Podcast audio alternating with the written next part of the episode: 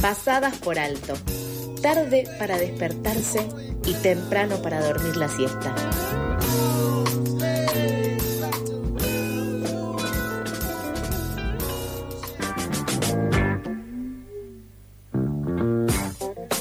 Segundo bloque de pasadas por alto, Nico. Vamos a ir con la entrevista del día. Contame un poco más. Así es, en el Día de la Independencia, el pasado sábado 9 de julio, la ciudad de Buenos Aires fue escenario de distintas movilizaciones convocados por eh, amplio espectro de fuerzas políticas, entre ellas el Frente de Izquierda Unidad. Nehuen encabezó una manifestación para amplificar sus reclamos en el marco de la grave crisis que se vive en nuestro país. Perfecto, entonces para conocer más el balance sobre estas movilizaciones, estamos en comunicación con Federico Winocur, dirigente del Nuevo Más de la Ciudad de Buenos Aires. Hola Fede, buen día. Nehuen y Nico al aire de FM La Tribu.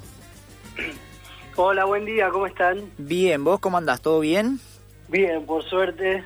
Perfecto. Contanos un poquito cómo fue la movilización del sábado. Bueno, el sábado se realizó una movilización unitaria de todos los sectores de la izquierda. Trabajamos mucho para que eso pudiera salir. Y fue muy importante también porque se movieron decenas de miles de personas que entienden que en el marco de esta enorme crisis económica que está viviendo el país, lo que se ve es el fracaso del acuerdo con el Fondo Monetario Internacional en nuestro país.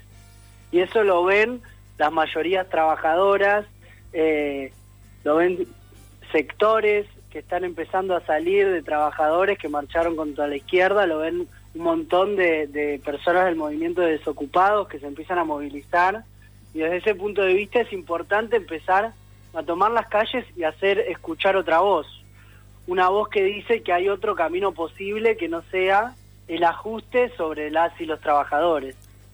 Perfecto. Fede, además de este pedido que varias veces hemos hablado con referentes de izquierda de la cuestión de la unidad del acuerdo, de la nulidad del acuerdo con el FMI, ¿qué evaluación hacen eh, respecto a las nuevas medidas de la flamante ministra de Economía que eh, Silvina Batakis, que ni bien asumió, básicamente ratificó seguir con, con el mismo lineamiento económico del gobierno? Bueno, nosotros vemos que las medidas que anunció Silvina Batakis son de un ajuste muy grande. Lo que se viene es un duro ajuste que va a impactar sobre todo sobre las y los trabajadores.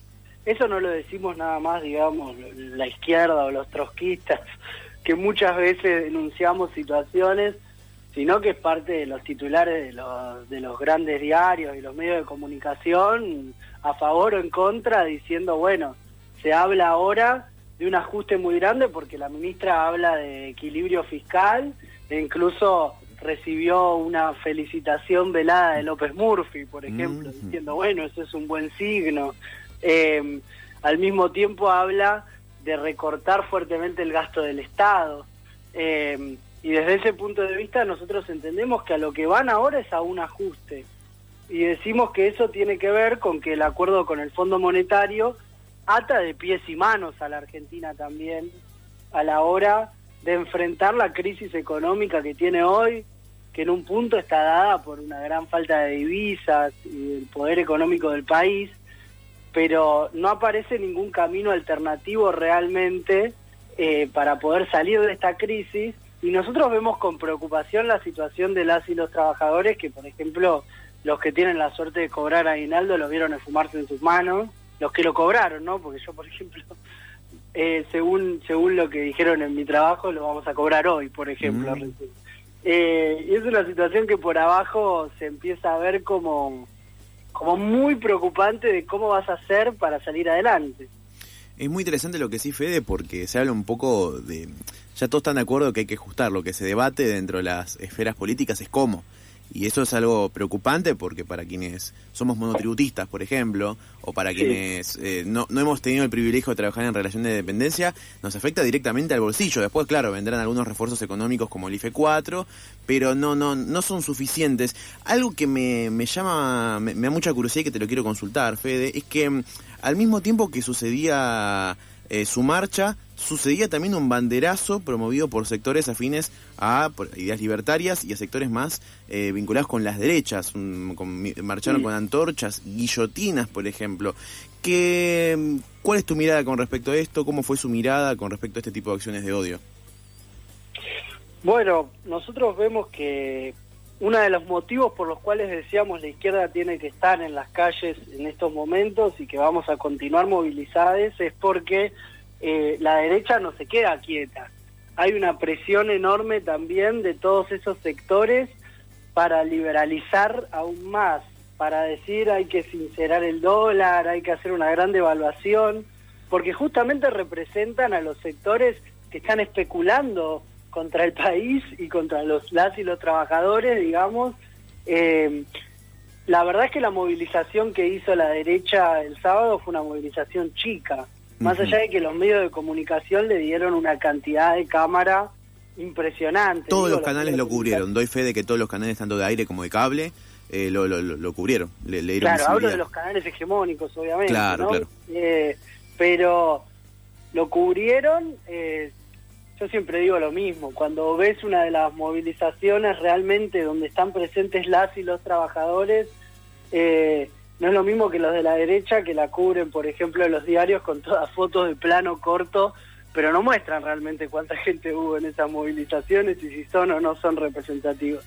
Sí creo que hoy puede haber una marcha más importante de la derecha, eh, representada por los sectores del campo y del agro, eh, que vienen a decir que, que no quieren que les toquen un centavo y que quieren seguir especulando contra, contra el país. Eso es lo que digo yo, contra las mayorías de, las y los trabajadores. Desde ese punto de vista, era muy importante para la izquierda estar en la calle. Como vos bien decías, están todos discutiendo cómo ajustar, porque parten de una premisa que sería como que la economía no es eh, no, no está dominada por, por, por las personas, Tal sino cual. que la economía es como una fuerza natural, ¿viste? Que la economía es inevitable, que no puede haber otra salida que una devaluación brutal que pulverice el salario y significa un enorme ajuste sobre las y los trabajadores. Claro, Fede, y, no puedo no preguntarte, eh, ¿qué soluciones se propone desde, desde la izquierda, puntualmente desde, el Nudo Más, eh, en tiempos donde incluso estamos debatiendo un salario básico universal? Bueno, yo veo que hay que tomarse, hay que empezar a pensar medidas en serio. Eh, cuando escucho las propuestas del salario básico universal, puede parecer simpático porque tratan de emular eh, a nivel de las palabras o del título, por ejemplo, lo que son los seguros de desempleo en estados que fueron de bienestar o que son de bienestar, digamos, donde, por ejemplo, no sé, en algunos países europeos un seguro de desempleo es de 800 euros. Es una cosa que, que realmente sirve para no caerse del mapa y demás, y que obviamente sabemos es producto de una gran lucha de los sectores de las y los trabajadores en esos países, pero acá en realidad hablan de salario básico universal y están hablando capaz de un plan de 14 mil pesos. Y yo digo, bueno, ese es un nuevo plan social. Nosotros estamos, entendemos que los planes sociales son necesarios para, para los momentos de crisis, para un montón de trabajadores que están desocupados, pero eso no es una solución a la crisis. Eso es un parche más.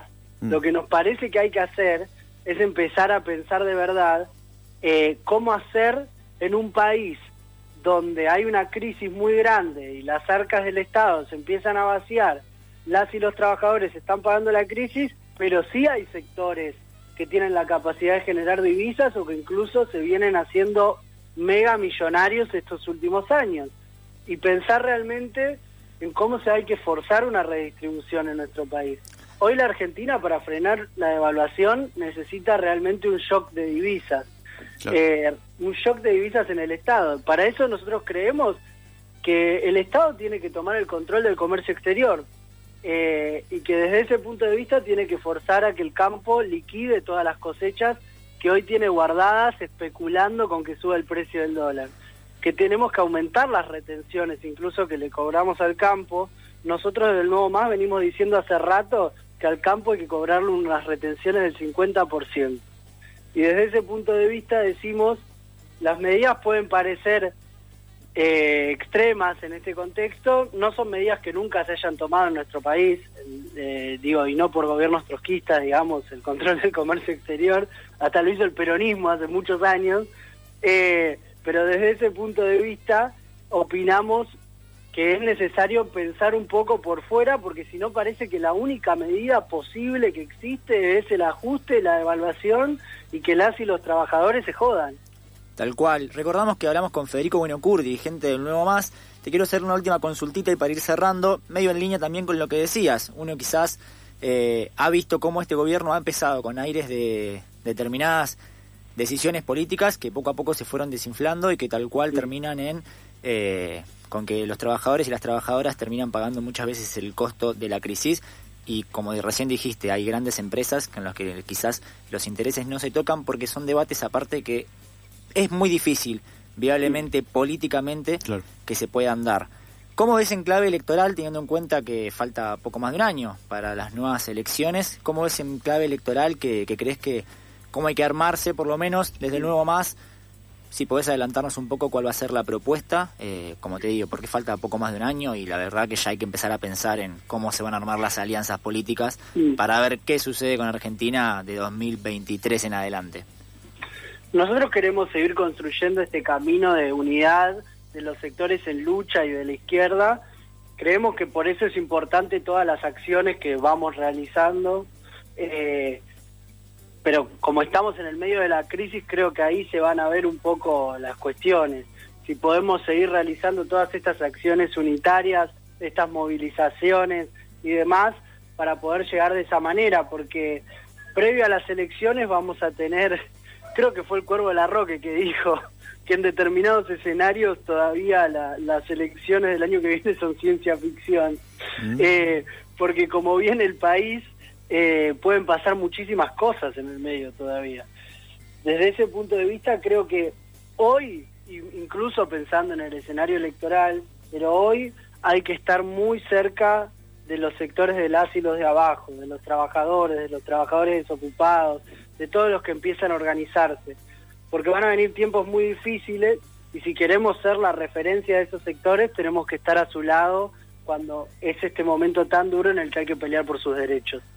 Perfecto, Fede, clarísimo. Gracias por compartir estos minutitos acá en Pasadas por Alto al aire de FM La Tribu y por supuesto que quedamos a disposición siempre que quieran para volver a conversar.